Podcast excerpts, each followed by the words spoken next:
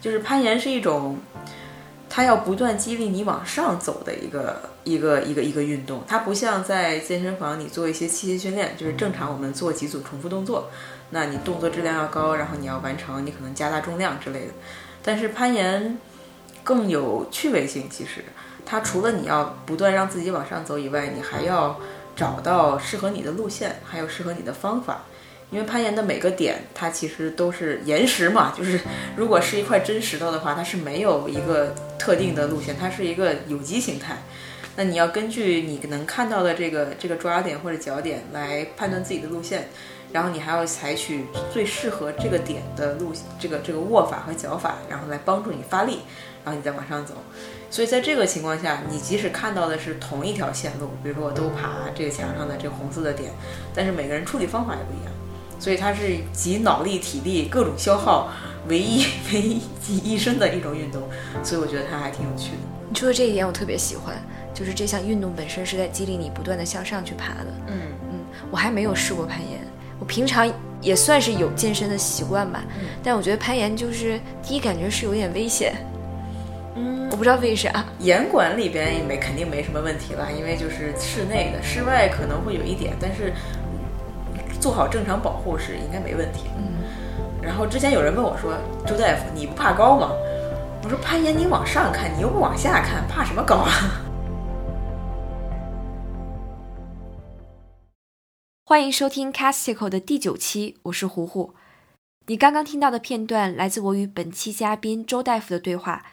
周大夫是一位年轻的艺术家，也是几年前经朋友介绍认识的一位特别有亲和力的朋友。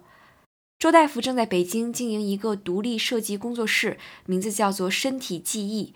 几周之前的傍晚，我们在他的工作室坐下来聊了聊，整理了一下最近生活中积极的改变，回顾了周大夫经营“身体记忆”一路上的体会，当然也请周大夫分享了他常听的新听的电台与播客节目。我希望用一集节目把这位非同寻常的大夫、亲切直率的朋友，以及对播客满怀好奇心的新手听众介绍给你。周大夫听播客、选播客的经历和体会，或许可以鼓励你从最日常、通俗、能提得起兴趣的内容入手，拥抱多样丰富的世界。如果你想更详细的了解我们对话中提到的各种电台节目和信息源，请一定记得查看通用播客 App 中的 Show Notes，或者使用浏览器前往 Castico 的网站，也就是 Castico 到 FM，查阅完整版的节目后记。Show Notes 补充了许多我们在节目中没来得及展开的细节，也能帮助你更有条不紊地了解我们聊到的方方面面。好，接下来就来一起听听周大夫与我轻松随意的对话吧。好，那我们今天请到的嘉宾呢，就是我的好朋友，名字叫做周大夫。那他虽然江湖名号是。周大夫，但是他不是医学专业毕业的，对，不，最高学历硕士，对，所以今天特别特别开心，然后在周大夫的工作室茶儿胡同的一个工作室里跟他录节目，嗯，欢迎周大夫。Hello Hello，大家好，我是周易，大家叫我周大夫，但我不会算命，也不能治病，大家都被我的名字和我的那个那个道具服装骗了。嗯，我本身是学产品设计的，然后做模型。我们用的一些材料都是医疗的，所以就变成了一个感觉像是一个医学项目的，叫身体记忆。嗯，主要就是把人的身体部分复制下来做成首饰，这样。最早是有什么样的契机，或者有什么样的呃事情发生，然后让你觉得是说，哎，我不如就穿着白大褂去给我的客户或者我的顾客去服务得了。主要我真的那些材料都是像齿科模型粉啊、石膏绷带啊，就是注射器之类的。那注射器是用来量水的，不是用来打针的。嗯嗯，这些都是医疗的材料。然后嗯，之前也有人跟我们讲说，你们这个过程特别像看病，就是问一问你今天要做什么身体部分，我要做个手，就感觉像是要给你治这个手，治完了之后就能就能好了。然后到后期，大家会说这是更像一个心灵诊所，就是像一个大家可以来聊天，然后可以把你心里的一些想说的，或者说你为什么要做这个身体部分，把它变成一个故事分享给我。可能更多的是大家对自己的一个反馈，从身体，然后再到他的这个内心，从表象到到到本质的一个一个一个一个剖析吧。所以其实，在生活中很难有这样的状态，让你去停下来回顾看一下你最近发生了什么事情，或者说你最近有什么想要留下的。那我们算是给大家提供了一个这样的出口，然后让每个人都能。重新意识到自己的身体的情况。其实，呃，听完大夫的描述，感觉啊，如果我是第一次了解到身体记忆的话，我会觉得这事儿特别玄乎。就是如果说大家有机会来到大夫的小店，你感受一下他之前做过的这些作品，你可能就会非常直观的明白到底这件事儿是什么样的。我觉得可能更多的是说把一些感情和感觉物化，就这个物化不是那种贬义的那个意思，而是说把它实体化，就把它用一些材料然后体现出来。那现在做过的一些产品或者一些作品，大概都是什么东西呢？嗯，定制比较多的可能像，举个简单例子，情侣双手啊，情侣的牵手，两个人在走路自然状态下，手的状态是什么样的？可能家大家一般就拉着手，那把这个拉手的这一瞬间变成一个雕塑，然后还可以把它缩小做成首饰，这是其中比较流行的一种。那另外比较受欢迎的可能是，嗯，小朋友的小手和小脚，小到什么程度呢？就是百天或者满月刚出生的小宝宝。那他的身体变化是非常快速的，因为在刚出生的一个月，身体的成长就是特别特别快，可能第一天是这样，第二天可能已经长到 长已经已经长大了，所以妈妈们一般都会很想把这一段时间小宝宝肉嘟嘟的小手啊、小脚保存下来，但是拍照可能又不是最好的办法，所以做成三维的雕塑，然后把把它变成一个首饰。可能算是妈妈能能保存下小朋友这一刻的一个一个一个方式。第一次来你的工作室，那时候你还是上一个版本，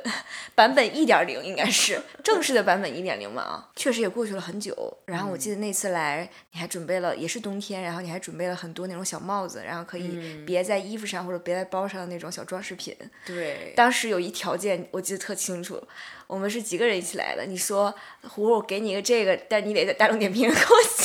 好评。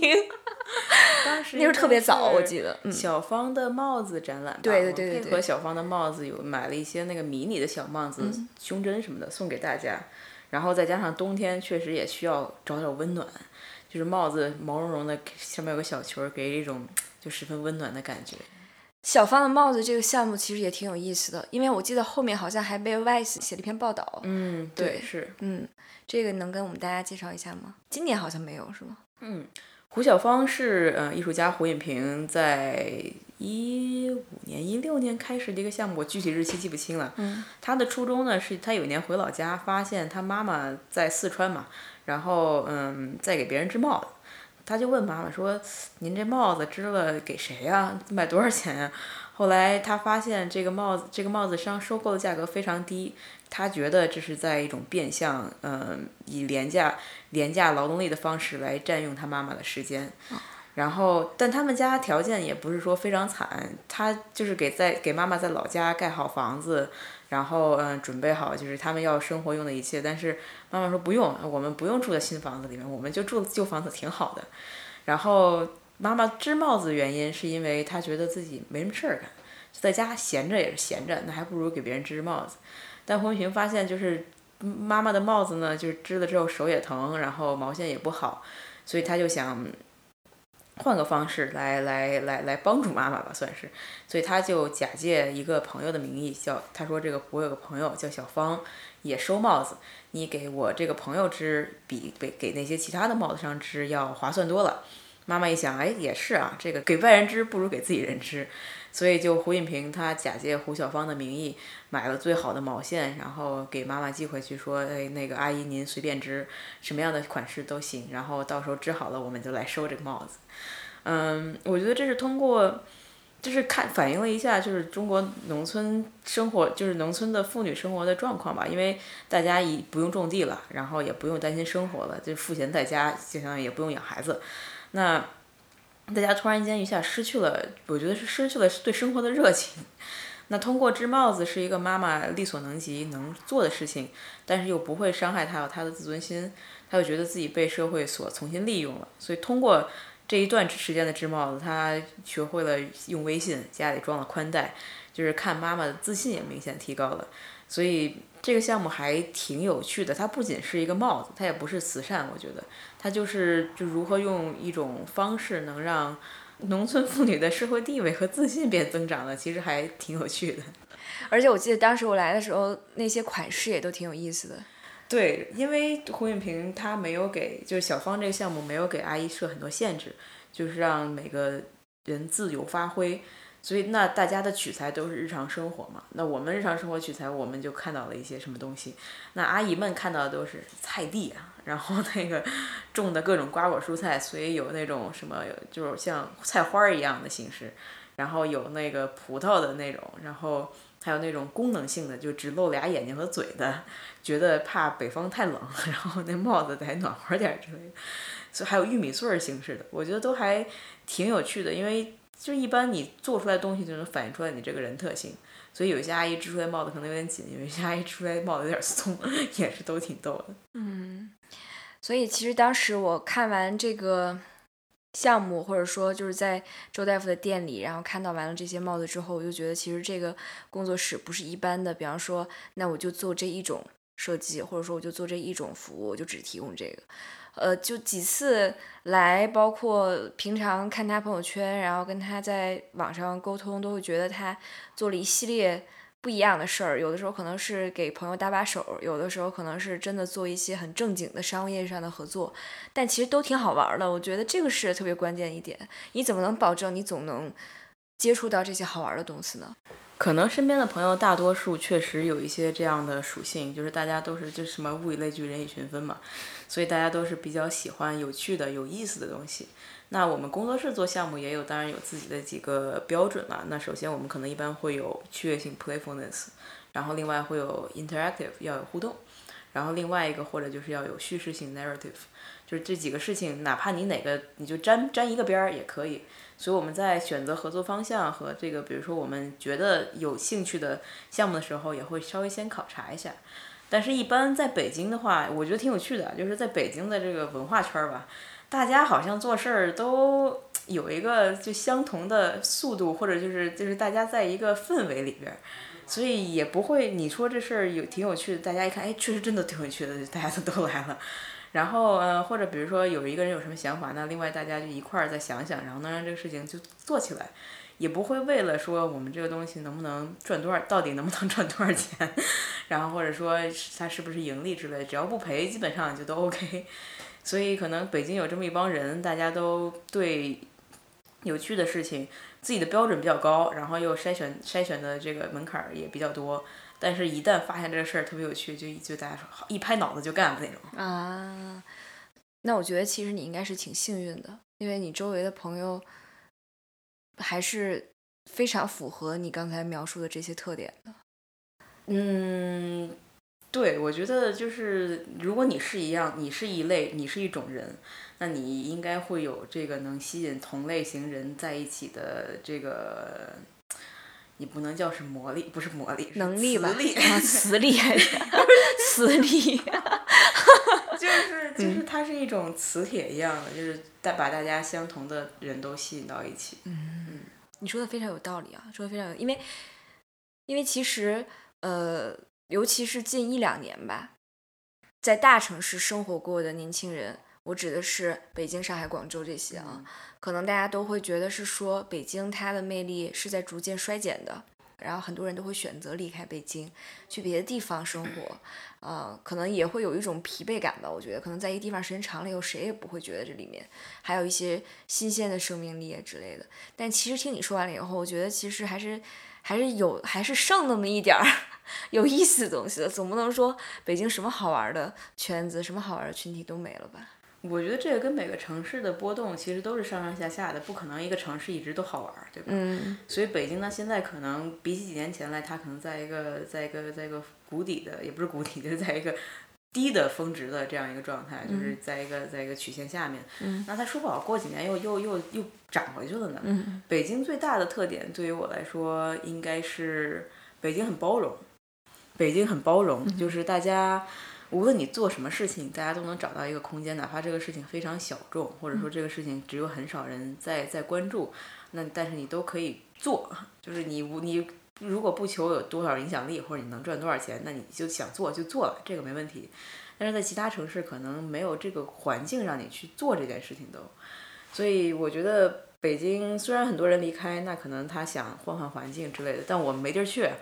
就是 家在北京，只能只能踏实待在这儿，把自己能干的事儿干了。我认识周大夫这几年，我觉得他其实是一个特别沉得住气的人，而且我觉得从来我很我很少看到他有焦虑的时候，就是我什么时候跟他接触，不管是线上还是线下，我都觉得他好像很平静，看上去不会因为什么事儿着急，或者不会因为什么什么事儿上火。从这一点上来说，我觉得其实你性格非常不北方。嗯，可能之前有做过分析，就是。上面说这是一个，就是我是一个看起来感性而十分理性的人。什么分析这么神秘？我忘了，就是有一个就是那种，哎，就是跟那种什么人格分析之类的那种。然后就说这种人呢，可能就是看起来好像是就是天马行空，你要想怎么样，但做起事来就很严谨，就是一二三四五六，然后把该想的事都想了。我觉得倒还是挺对的吧，就是觉得因为人是需要。做做设计或者做艺术，它需要散开，它需要你再往外散，然后才能想到更多点子或者想法。那当你真正落实的时候，你要再筛把它们都筛掉，筛掉那些符合你的就是这次框架或者符合一些这次需求的一一些点子，那可能最后就所剩无几了。你就从这几个里边挑一些呗。就我很好奇的一点嘛，可能也是你所有接触过的新朋友，嗯，不是特别了解你的人都很好奇的一点，就是你怎么可能把。身体记忆做成一个事业，而且看上去还挺蓬勃的，对吧？而且你其实已经，呃，工作室装修了第二个版本了，这完全是大装修啊，跟之前那个完全不一样了，陈设啊，然后感觉什么都变了，风格都会有变化。就是你怎么能做到还在不停的 make progress，就是一直在进步吧？至少是从一个嗯旁观者的角度，我觉得至少你是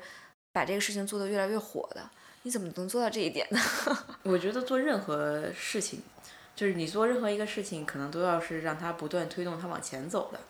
当然，每个人推进一个事情的方法不一样。我推进事情的方法，可能就是我们先把一个东西做成熟了，然后再不断延伸出去新的呃点子，把它变成一个跟我们这个跟身体记忆概念核心相关，但是又不重复的这种形式。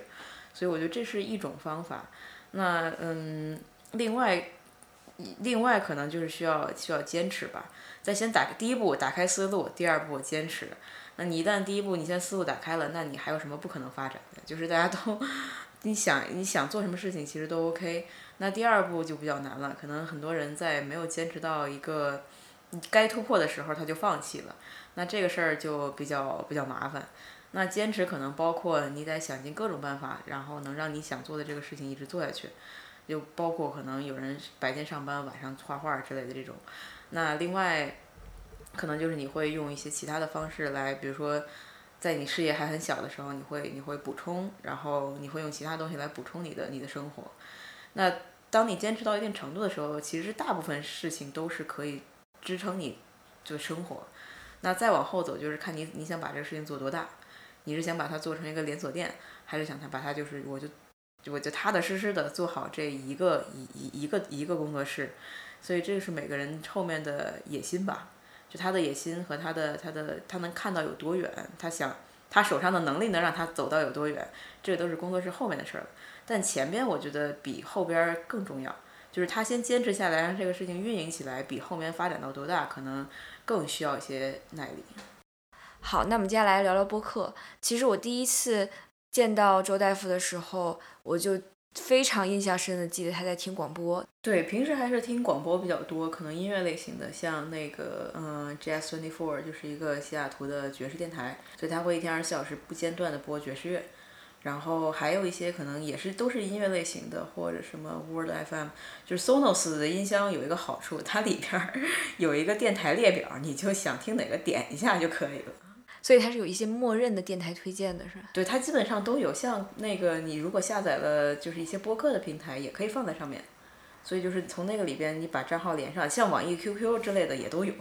想听什么应该都能找得到。听这些电台的东西会让你觉得怎样？专注吗？还是舒服啊？还是觉得不是那么的孤单？电台有一个好处就是你不用选，不用选歌，然后它一直都在放，你也不用担心播到哪一首停了，所以就它比较方便嘛。然后好的电台是会给你介绍很多好，就是在他们那个水平上的音乐，所以我觉得也是相当于扩宽自己的一个耳朵听东西的这个这个这个这个范围。因为如果你自己选歌了，那可能就是你平时经常听的，那这样能听一个电台能帮你扩充很多你之前想都没想或者你也根本不知道的一些歌。那会听一些不是音乐类型的节目吗？就比方说一些访谈类的或者一些资讯类的。有时候也会听，像嗯，有时候在家的时候会，Eric 会听那个什么 NPR News 呀，然后会听嗯 BBC World News，然后还有我有时候会听一些访谈类的，就是对于时事政治，然后大家发表一些评论的那种话题。Eric 就是周大夫的先生啊，就是周大夫的人生伴侣。那平常在生活当中，你们两个听电台或者听一些音频的节目？在品味上或者在习惯上，是不是也非常不一样？对，基本上就没法听到一块儿去。就是 Eric 特别喜欢听时政评论类型的，然后他每天早上起来都打开电脑先听，先听一下这个 NPR News，然后一会儿听到这个发生了一个什么重大事情，就你快看，你快看。然后，嗯，我一般就可能听一听那个，嗯。生活类的，或者比如说音乐类的可能会多一点。嗯嗯。然后嗯，Eric 还特别喜欢听一些像电影评论，然后或者就是那个嗯，对于当下某些事情，哎不对，那个人叫啥来着？Joe Rogan 吗？不是 Joe Rogan，他最近还听了个另外一个人。哎呀，反正就是对对于时时政评论的比较多的这种这种观点性的 一些一些电台。其实我们准备这一期，嗯。也不叫对谈，我觉得对谈太正经了。就是准备这一期小节目，也有一段时间了。然后最早的时候跟大夫在聊的时候，然后他就提到说：“哎，胡，你有听不听有一个大哥叫 Joe Rogan 的节目？” 我说：“我知道他特别火，但是我真的不能做到说每一期都听。”Eric 对于 Joe Rogan 有一期印象特别深的，他拉着我看，可能看了大概得有半小时，是有一个有一个 New Tyson 吧，是一个科学家。他是讲的讲那个讲自然科学的，应该是讲什么物理天体啊。然后就他和牛和那个和 Joe Rogan 他们在一块儿，就是把这个科学这个事儿讲了好几个小时。然后他就跟我说：“你看这个人多么，你看这个 Tyson 多么多么厉害，就能把一个大家听起来特别枯燥乏味的事情讲的那么绘声绘色。”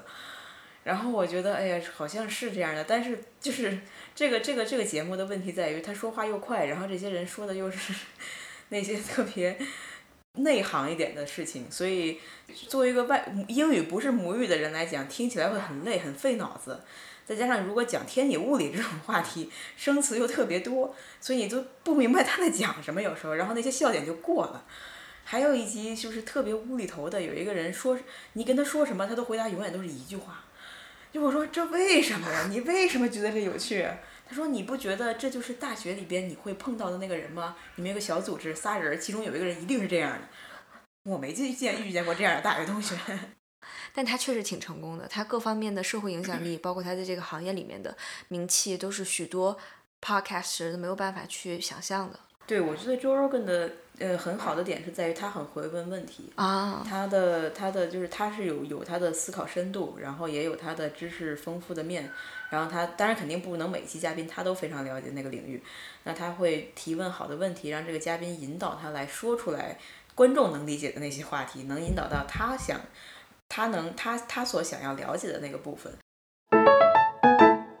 那能不能先请大夫简单概括一下你选的这三期节目大概是一个什么样的主题或者什么样的话题？嗯，这三期节目呃分别包括了健康，然后还有一个生活小知识吧。然后另外一个是一个呃讲，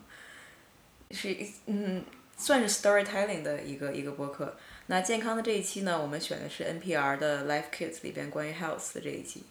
是关于卡路里和碳水、碳水和卡路里的。这个因为我最近其实在在今年开始健身，然后开始学习这些嗯关于健康的知识，那我觉得它对于我来说还是挺有帮助的。作为一个初入学。初级入门者来讲是非常有用的。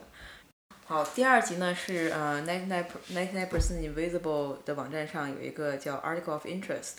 这是它一个迷你 show，然后就有很多小的分支，都是基本上讲关于服装的，但它不是讲这个衣服怎么怎么样，它是可能 讲服装的一个细节，所以我们选了一个关于口袋这一集。嗯，第三集是嗯我自己挑了一个叫呃 mystery show，这这集这一集节目就是特别搞笑，它一共只有六集，然后之后再也没有出。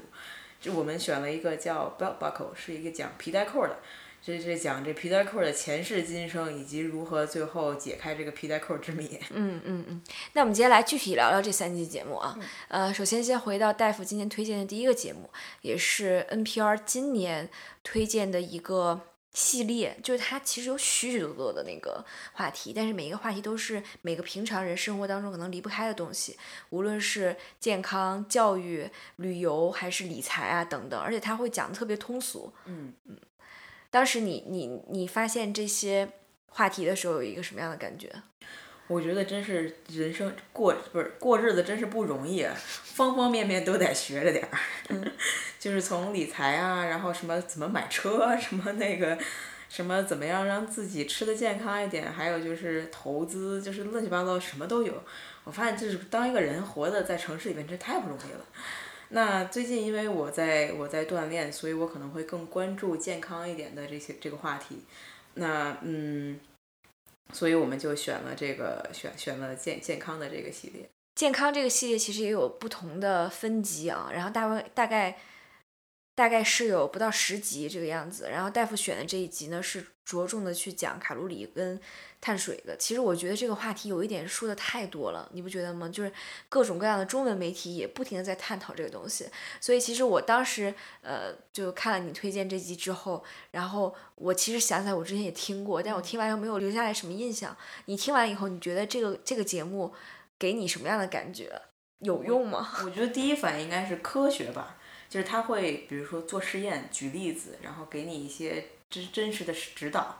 这一集里边就是从一个你完全对卡路里和和碳水不了解的人，最后你听完了之后，可能你能知道碳水在你身体中的工作原理，然后后面你怎么样去，比如说少吃碳水也好，还是就是怎么样吃吃的吃的吃的健康一点，他是真的给你了一些方法，他会后面告诉你一些，比如说 recipe，告诉你做一个什么酱，因为这种一般来讲在中文的一些一些媒体上，他不会给你写这么清楚。我觉得它是一个这一集是比较科学全面的，告诉你关于卡路里和碳水的一些知识。嗯，其实大夫说的这个特别接地气，因为这个本身节目就特别特别实在。嗯。我很久没有听到这么实在的播客节目了。一个是这话题特实在，二是他们的剪辑，包括他们请到的这些嘉宾在说的时候，会让你觉得特别通俗。呃，就像刚才周大夫说的，就是一般来讲，可能我们会觉得一个瘦身或者饮食调理的方法特别复杂，它可能给我堆去许多许多的科学的名词。但是我作为一个不是学营养学出身的一个普通人，我可能很难摸得着这个脉，就是我不知道怎么去实践这件事儿，对。对，而且它里边给我印象特别深的是，他一上来就先说我们做了一个实验，嗯，讲什么是卡路里。那卡路里就是什么呃，就是烧一一升水，然后在什么所需要的热量。那这个跟你在这个这个这个食物或者燃燃料在你身体里的运作过程其实是一样的。The calorie is the amount of heat required to raise the temperature of one gram of water one degree Celsius. But what does that really look like? So, what we're going to do is we are going to burn our food. You ready? Yes, sir. Okay. 但是它后面就有讲说，那比如说一一片白面包和一片燕麦面包，它们烧起来应该是差不多的热量，但它们在你的身体里面工作就是完全不一样的。就他用很多生动的例子，能告诉你，要不然一般的健身的博客说吃全麦面包，不要吃这个白吐司， 那为什么完全不知道？然后后面他就会讲说这个东西可能烧的比较慢，然后再加上可能他是因为讲出来给你听，所以你会听起来比没有看文字那么繁复。就是大家，比如说我读一个健康的知识，或者我我我读一些文章，我觉得这里边说的东西就是太学，也不是学术，就是它有点不通俗，它你没有办法很好的理解它，你需要自己再过一遍脑子，怎么样才能把这个东西理解为你每天的这个每天的一些日常生活中能用到的，或者比如说叫吃就是吃 whole grain 的这个食物。那什么才是 whole grain？就是那可能就是看得见的、看得见有形的 这些吃的都是就不是加工过的这种，所以我觉得它会比较嗯、形象，然后也比较生动。对，而且它每一集虽然时间不是特别长，也就二十多分钟，但是它每一集当中会给你呃拆开成不同的 section，然后每一个 section 还会给你一个 learning，就是给你一个 takeaway，就是在这一段我给你讲的这个事儿当中，通俗来说，我是在告诉你什么，你能带走什么，你要怎么样改变你生活当中的某一些习惯啊等等，我觉得这些都是很好的一些内容上面的设计吧。对对对，它内容上我觉得设计的就是完全没问题，然后它也会请一些专家，就是这个领域的专家来告诉你他他这个专家知道的一些干货内容，然后把这些干货内容掰开揉碎，然后就是不是学术论文那种，是一个大家每天都能听得懂的话题。然后呃后面我觉得他会像卡路里这一集会有一些，比如说教你怎么样把它应用到实际生活当中，他会教你做一些 sauce，会做一些比如说什么。有一个泰国泰国什么酱是打一个橙子，然后加一些这个开心不是开心果，嗯、腰果之类的，他会真的告诉你这个酱是怎么去做的。那已经细，既然已经细到这个程度了，然后比如说怎么样吃，比如比如说为什么要吃那种刚切的燕麦，因为刚切燕麦煮的时间长，那煮时间长又一个问题，那你早上起来哪有半小时时间去煮燕麦呢？那如果没有的话，告诉你一个小窍门，你可以第一天晚上把这个燕麦泡在牛奶里边，第二天早上起来再一开火煮，就十分钟就煮好了。所以是是真的是非常实际的一些例子，然后来帮助你缓解生活中这些这些这些，就是你觉得可能是想小烦恼，或者你觉得怕麻烦而没有去做的事情。但你会觉得听到播客去给你介绍这些 recipe 是一种无用功吗？因为可能大多数人都会觉得说，哎，我去搜一个视频，我去看一些菜谱，一步两步三步四步，这样更直观啊。我为什么要去听这样的一个播客，听这些人给我讲这些可能我已经明白的道理呢？因为有一些 recipe 实在太简单了，它都不用非得放在网站上。我觉得，因为像比如说做做酱这种，你把东西都放一块打一下就行了。就如果你再去特意搜 recipe，你肯定要先搜出来这些酱，然后再去读它。你听花五分钟听完了，可能能听五个酱。你如果去网上搜的话，你可能要搜十分钟还不一定能做出来一个。所以这个时间时间投入产出比很很重要啊。我觉得周大夫尝试点名的这个节目的好处在于，就是说它其实一切的内容从编排上都是非常的有效率的，或者都是非常的让别人舒服的。就其实真的说到底啊，就是因为我们毕竟是一期推荐播客的节目啊，就是有的时候我们可能特别用力去参破这个节目从制作、从编排上有什么样让别人觉得惊艳的东西，但其实可能一个好节目不一定非要有这个让人惊艳的元素。嗯，我觉得就是呃，首先它得在就是质量质内容要丰富，然后编排紧凑，然后简单通俗易懂，大家听起来没什么负担，这个应该是比较基础的一些需求。那在满足了这几点之后，你再有个彩蛋，然后让大家觉得惊艳一下，这个是额外加分项。那如果没有的话，就是前面的这几项满足了，也是一个也是一个优秀的播客嘛。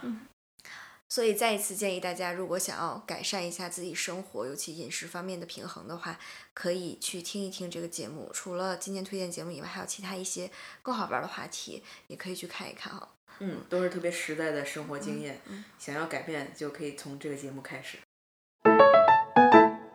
那我们今天推荐的第二个节目是哪一个？就是那个 Mystery Show 和 Ninety Nine Percent Invisible。你觉得先讲哪个？那我们还是讲这个，讲讲讲一个讲这个实际类型，就是长知识类型的，讲那个口袋的。好啊，嗯这个节目其实之前我们提过了，嗯也是所有听英文播客的人一定会绕不开的一个节目，而且是所有从事跟设计相关的听众都觉得非常喜爱的一个节目。你看，你也是嗯，从事设计相关的工作，然后你也蛮喜欢这个节目的，对吧？对，我想问一下，就是 ninety nine invisible ninety nine percent invisible，它是一个什么样的组织啊？或者它为什么要做这个节目？这节目之前在 Castico 上也有另外的一个朋友介绍过，嗯呃，但但我觉得大部分听这个节目的人应该都知道啊，就是这个呃节目的制作人也是头号主播叫 Roman Mars，嗯他那个声音是特别特别有代表性的，你听过你肯定知道，就是很很醇厚，然后让人觉得很容易相信。他其实是一个电台的主持人，我忘了是哪个电台，一下一下想不起来了。Anyway，他是一个电台的主持人呢。他之前呢，就是呃，也没有自己的节目。他是在每一档节目之间可能有一个插播的这样很短的一段时间内，他可能会短暂的利用这些 intervals 播一些东西。然后他后面其实就是在想说，生活处处都是设计，就是它是离这设计这两个字形是离不开的。从广义上来讲，它不是一个行业，它是任何人都离不开的一种思考的一种逻辑的一种行为一种表现。那今天大夫推荐的这一集其实来自于 Ninety Nine Percent Invisible 的一个迷你系列嘛，刚才你也介绍过了，它叫 Articles of Interest。嗯嗯。对，发现这个发现这个网站和这个这个节目也还挺偶然的。我之前因为很少接触播客，然后一看到这个这个它的网站之后，发现哎，这个网站设计的很清新啊，就是非常，也不能说非常设计师，但是是设计师会喜欢的类型。所以点开一看，标题也很吸引人。我第一个点开的，我记得是讲诺基亚铃声是怎么来的。然后以及这个后面的这个铃声彩铃行业到底有多赚钱？当时，那他每一期挖到这些话题，你不觉得很无聊吗？不，我觉得看着都特别有意思，特别想知道这是为什么。就是，因为他前面看起来都是很无，就是看起来可能会有点无厘头，但他后面真的挖了很深到行业一些背景啊，一些当时的情况啊，所以就做了全面深入分析报道那种。然后后来就发现，哇塞，真是看起来其貌不扬的一个诺基亚铃声，结果后面会有这么大的隐藏的知识。那你今天推荐的这一期其实不是讲诺基亚铃声的，是讲衣服的。衣服的一个你刚才说的是一个小的设计的细节或者一个环节，就是口袋。嗯。那你能不能跟我们大家介绍一下，你觉得这集节目哪里吸引你？因为我看其他的这几比较一下其他几集，其他几集可能基本上都是讲一件衣服，比如说像夏威夷衫。或者一个童装之类的这种品类的内容，那我发现口袋是一个小的零部件吧，它是在衣服上可有可无，然后或者说就是你可能不会太注意的一个一个一个东西。那它这一集里边其实从口袋的历史开始讲，说嗯原来可能口袋就是它之前它里面有涉及到一些关于女性啊，因为女性的衣服后来口袋特别小或者假口袋。就你见过那些牛仔裤上或者那些裤子上有个有个缝儿，装饰性口袋。对，装饰性口袋，那为什么它这它都不能用？为什么还要存在？所以就是这些话，这些疑问确实挺有趣的。那它这装饰性到底在哪？那后来就他从口袋的历史开始讲，可能就是在古代时期，其实男性、女性衣服都是有口袋，但是口袋最多还是给男性用的，因为他要带着这些工具啊，他平时要用那些东西得有地儿放，所以他会。有有口袋，把东西都拴在身上，然后去出门，可能做做事情，或者就是打猎或者什么什么之类的。然后呢，到到后来，其实呃，在维多利亚时期还是就是古代的时候，其实女性的口袋也是非常大的，就是她们有的时候那个节目里面提到，一个口袋能装下一顿午饭。这这口袋 多大才能装下一顿饭？可能是中文当中“口袋”的另外一个意思。我们有时候说北方人说大口袋，拿一个大口袋干嘛？就不是口袋了。不是这样的。就反正就是说，如果有两个口袋，能装下更多的东西。所以我觉得还挺好奇的。但到现在的时候，就是在在现代服装里边，女性口袋就变得非常小，因为他们可能觉得女性不需要装那些东西，或者说她。它变成了一种跟跟性别有关系的内容，因为最开始那可能男性女性都一样，那后来为什么女生的口袋变小了，就还挺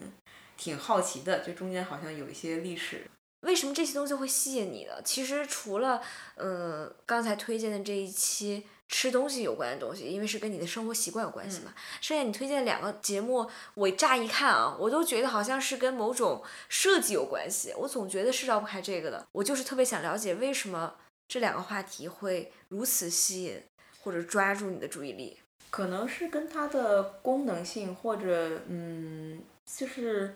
叙述方式和一些一些点吧。就是他们他的有某一些点能让我觉得，哎，这个点。我怎么没有想到，或者这个点怎么这么有意思？像口袋这一集里边，他还提到了一个比较有趣的细节，就是，就是裤子的口袋、衣服口袋你是看不见的，你只能看见一个缝儿，你的口袋长什么样、多大，它都在衣服里边，对不对？那那个那里边有一个呃有一个学者，然后就说，包其实和口袋是一个功能，就是你刚才说那个口袋就是一个一个一个布袋子。一个兜儿背在身上，一个兜儿背在身上是一样的，它都是同样的功能，装东西，对吧？无论你装钥匙、装苹果还是装什么东西，就装上了。但是口袋和包最大的区别，你知道在哪儿吗？ If the formal question for me is what is what difference does it make? But you know, what's the difference between a pocket and a bag? And I think the key difference is that the pocket is internal and it's secret. A bag can be stolen, a bag can be lost. And then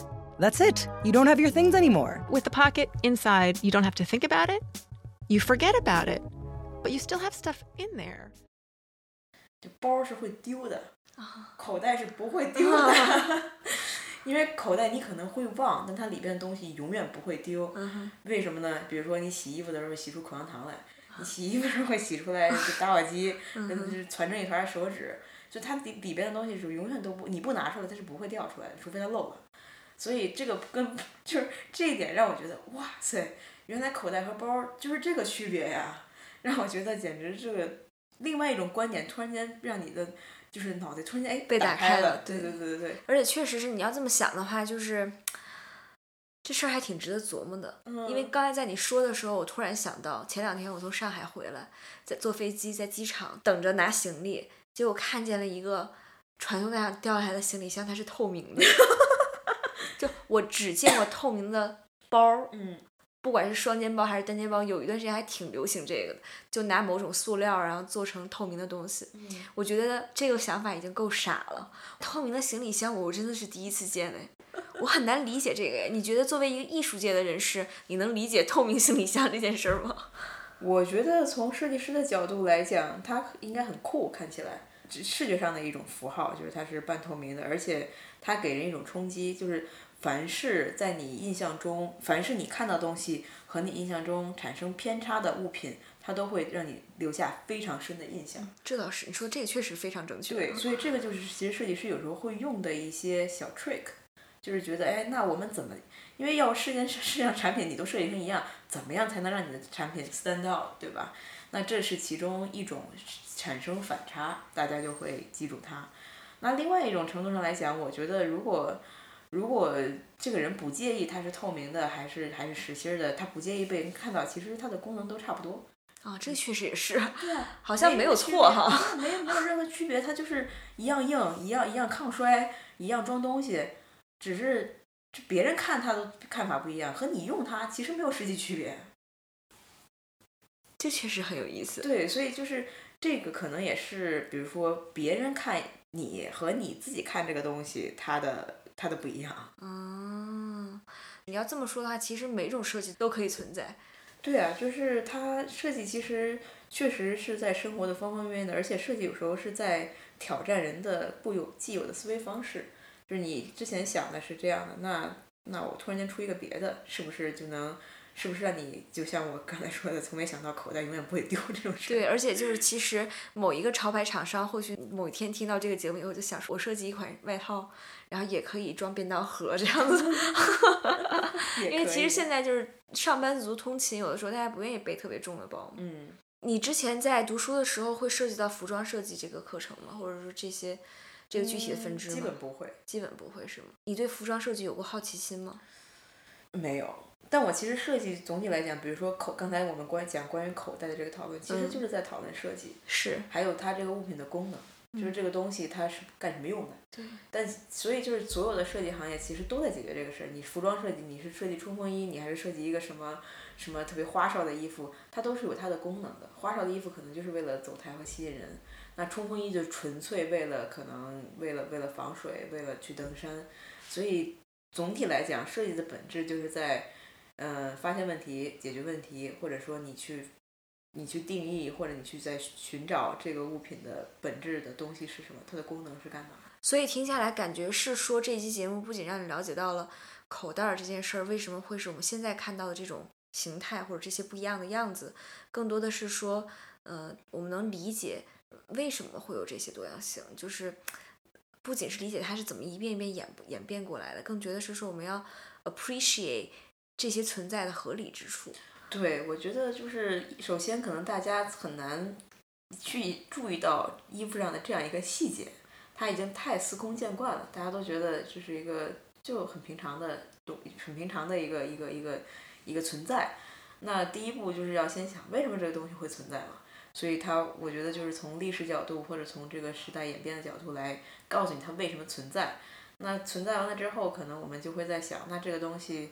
嗯，到现在它的功能是什么，或者说它的它的存在有什么意义？要不然怎么才会出现假口袋这种事儿？你平常在做现在的身体记忆的这些不一样的项目的时候，然后再去给客户定制属于他们个性化的方案的时候，是不是也会有这些过程？就是性质上类似的过程。比方说，他我想做一个这样的手，但是我可能想的手，比方说是镶着一层金的，镀着一层金的，但是可能你会觉得，哎呀，是不是影响它的美观？那我们要不要调整啊？什么？你会有这些？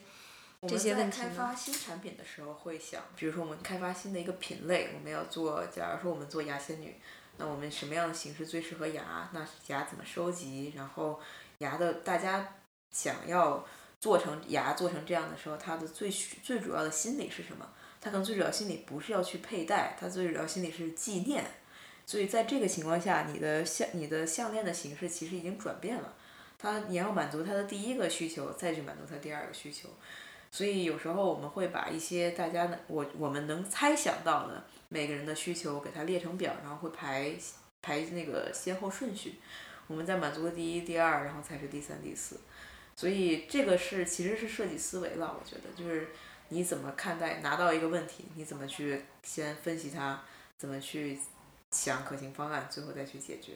目前为止，你做过的所有的这些项目当中，接待的所有这些客户当中，有没有觉得让你？最感到被挑战的，就是说，哎呀，我可能通常的这种思维的模式或者设计的思路，在这个人身上这儿已经完全用不上了，我得全部把之前的打碎，然后重新再想一下。我觉得每天都在被挑战吧，这样才有趣。就是因为我们每天都会接到不同各种各样的请求，那可能有一些这个请求是。不在我们现在的能力范围之内的，能说一个具体的例子吗？比如说我们现在的牙仙女，它是直接固定在那个底座上的，那可能有人问你们能不能做树脂的呀？就是他会给你有一些，他会把他的意思是你把这个牙放在一个就像琥珀一样放在树脂里面，然后把它变成一个一个一个封存这样。我觉得我们虽然没有想过，但这不代表说我们不能去尝试。它，我理解的是说，你把它用琥珀封存起来，只是一个材料的问题。嗯，从设计工序上还有其他的需要考虑的地方吗？这会牵扯到很多，比如说你的你的就细节问题吧。它是可以实现的，但是你如果你大批量起来，你怎么实现？然后你收到了这些牙之后，你要怎么处理？然后这个树脂背面是不是需要打磨？打磨了之后，背面是不是看不到了？你怎么样把它固定在这个这个这个底座上？然后用什么颜色的背景？这些其实都是随之而来的一系列的小问题。看起来好像就是都是小小事儿嘛，但是要一个个去解决也是需要时间的。这倒是。对，而且树脂的材料你肯定要试，比如说快速反应的，能不能就是就反应慢的，或者说这个牙会不会在里边飘起来呀？会不会什么？就是这些肯定都是可以解决，但是我们是不是需要现在马上花花花一些时间来把它解决？是不是我们现在马上出这个新产品？所以这些都非常非常细枝末节，但这就是设计每天的工作。所以这个节目其实，嗯，不管是对于设计行业的从业者，还是其他行业的从业者，我觉得都能打开一些思路，就可能会让你觉得说，哦，还能这么想这个事儿，或者说这个看似很简单的东西里面还有这么多的道理。对，因为就是一些日常生活中我们很难再去想第二次，你已经觉得它约定俗成了，它就是既有的就是这样的，那它可能你去挖一挖它的背景，可能真的不是这样的。嗯。那我们今天推荐的第三集节目呢，也是一个小物件，就它叫做 belt buckle，就是那个皮带扣嘛。刚刚大夫也说过两两句啊，但它不是一个讲设计逻辑的一个一个东西，它是一个故事，对吧？嗯，对，这个故事真是我好久没有听到过这么绕的故事了。是吗？就它还是个真事儿，就是让你觉得怎么可能会这样，是吧？对，这一系列这一系列。小的这个嗯，这个小小谜团吧，我们暂且称它为小谜团。这个名字蛮好的。对，都是基于一些真实的事情。然后，我觉得这这个节目最厉害的点在于，你看起来是一个非常不起眼，都是非常非常不起眼的小事儿。有一人在垃圾堆里发现了一皮带扣，上边写一人名字，然后这人就要发誓说：“哎，我是不是应该找一下这人？这皮带扣到底是谁的呀？”然后大家一般可能就就到此为止了，对吧？你捡到一东西，你想想，你拿带回家可能就就就结束了。但是不，他他没有就此停止，他找到了这个这个节目的主人说，我一定要解开这个世界未解之谜，这皮带扣到底是谁的？ I would find Hans Jordy and return his buckle to him, even though this case made my stomach hurt a little. The buckle was that rarest of things, an object as enchanting in actuality as it was as a story. What were the chances that the real life Hans Jordy and the real life Bob Six would be that too? I wasn't in the preserving whimsy and wonder business, though. I was in a mystery solving business and I had my work cut out for me. There were so many gaps to fill in. 然后十分惊人的一点是，这个主持人还真的去找了， 并且他们不是那种就网上随便一问啊，这人是什么皮带扣，是非常 曲折的一个故事。他可能先先先先搜这个人，然后他用各种方法去搜，到底是有多少个叫这样的人的名字，然后再去搜这个，再去锁定几个重点目标。他像一个侦探悬疑小说，我觉得。对，我觉得是他是拿刑侦的手法，把这个看上去一点儿都没有什么用的一个事儿，从头给解决到了尾。对，然后但他在寻找的过程中又非常激动人心，你感觉好像要离真相近了一点，但是好像不是这条线。然后每一次都是到这种激动人心的时候，哎，又走错了那种感觉，就是他有有非常多的曲折，这个情情节起伏，而且他用了大量真实的就是素材。比如他给别人打电话，他会记录这个打电话的人，他跟你讲，这个人真是也是跟你声情并茂的描述他认识的所谓的那个皮带裤的主人，就感觉都能出分支小故事了。然后到后来的后来，他们觉得好像是这个人，但又不确定。他们飞到飞到西雅图还是飞到哪儿？就飞到这个可能是这个主人那儿，然后参加了一个什么巨大的厨师宴会，然后厨师宴会那人没有出现，然后没有出现之后，就主持人就主办的人又邀请他单独去那个人家，然后在最后这个谜题解开的时候，反而让人觉得有一种十分释然的感觉。但是他后面又有一个小的，就是在在这人讲他为什么丢了这个皮带扣的时候，也又有一个小起伏，因为他说他家好像被被抢了，然后抢了之后呢，有一些东西就直接被这个抢的人扔了，然后他就再也没有找到这个这个，而且当时找到的这个人已经。就是感觉是过了可能得有半个世纪的样子，所以就是这个东西不只是嗯、被丢了，而且是这个丢了他的人这么长时间以后还是在心心念念的这件事。对，而且是在一个意外的情况下，然后丢了他，然后又又这些年又失而复得，感觉他都快哭了。是是挺，我听到后来我觉得那个那个人还蛮感动的，就是这个主角嘛对，嗯所以这个，Hans 叫什么？对 Hans 什么什么人，嗯所以这个整个故事就是非常，你看，就是这些故事，这个故事很短，它的就是时长很短，但是我们能记录这么多细节，非常丰富，它就整个整个的编排让人一步一步都在跟着它往前走。然后你都会非常期待，它又不像咱们那种什么《法制进行时》的节目，然后或者就是非常不真实，它是能给你安排到很多他搜集信息的方法，然后他怎么找到这个思路，然后，然后再用这个思路怎么找到下一个线索，有点像一个寻宝游戏吧。对我觉得就是他每集节目都是从非常小的一个点，也是一个很小很小的切入点入手，大家都不会注意到的那种，然后去做很多调研和很多的这种线索的搜集，就把它当做一个非常非常严肃的项目来做。然后从这里边你也可以学到他收集信息的方法。然后你也可以收集到他就是看待一个问题，看到一个新的线索，他处理这个新的线索的一个思路。嗯。然后另外就是，我觉得他就是真的是怎么讲呢？我很佩服这个这个主持人，因为没有人会愿意花这个时间 来做这样一件事情。他不仅花了，而且做成了，还把它讲成了一个这么精彩的故事，嗯，就挺难的。嗯而且讲故事这个事情本身来讲也是一件难事。是吧？你想讲好一个现有的故事已经很难了，你还要讲一个你根本没有办法控制的事情，因为你真的很难想象说你到底能不能找到这个人。对，因为刚才一开始的时候，大夫也讲到了，就整个身体记忆呢，他对自己的这些嗯作品呢还是有一些要求的嘛，提到了三个要素，嗯最后一个要素呢是叙事性，对，你怎么通过自己的作品去把这三个字给体现出来呢？其实我也一直在寻找方法，就是叙事性可能是很多方面的，它不只是文字上面的，它可能更多的，有时候这个叙事性可以通过图像，可以通过空间，可以通过各种各样的你的人的感知器官来来来让你感受到这个叙事性。